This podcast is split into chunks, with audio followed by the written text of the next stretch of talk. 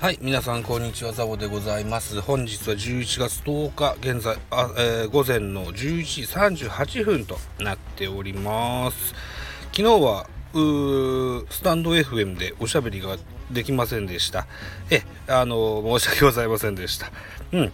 で、えー中1日明けましてですね、えーザボのフリースインガーでございます。よろしくお願いします。えーと、本日ですね、えー阪神甲子園球場におきまして、えー巨人対阪神の一戦がございますよ。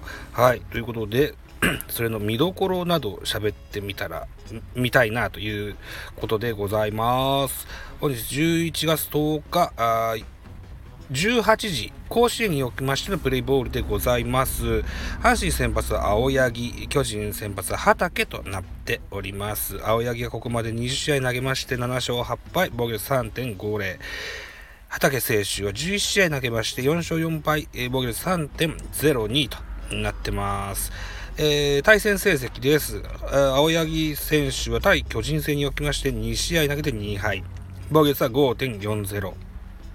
対する畑選手は2試合投げまして1勝1敗、防御率3.48と、えーここまでのデータは畑にやや分があるかなといった感じになりますが、これは蓋を見て、開けてみないと分かりませんよといったところです。ポナビに記記載されております本日の見どころでございます。阪神は藤川現役最終登板に挑む予定となっています。えー日米通算810試合に登板してきた鉄腕が慣れ親しんだ甲子園のマウンドで投げ込む火の玉ストレートがを目に焼き付けたい。一方、巨人は畑が先発する。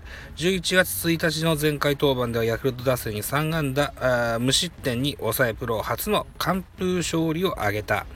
この一戦でも勢いそのまま回答を演じ、日本シリーズの先発に向けてアピールを見せられるかとなってございます。確かにね、畑選手ね、あの怪我がちだったりですね、うん、いろいろしてまして、えー前半はとても調子が悪かったのかな、うん、一軍で顔を見ることが少なかったですけども、秋に入ってからね、えーしっかりローテーションに入っておりますが、うん、貢献度としてはどうでしょうね。日本シリーズにの先発マウンドに立てるか立てないか微妙な立ち位置にあるかもしれません。この阪神戦で、えーが多分畑選手の今シーズンの初あの先発のマウンドの最後だと思いますのでねしっかりアピールをして、えー日本シリーズあるいは来季につなげるようなピッチングができたらいいよねっていうふうに思います。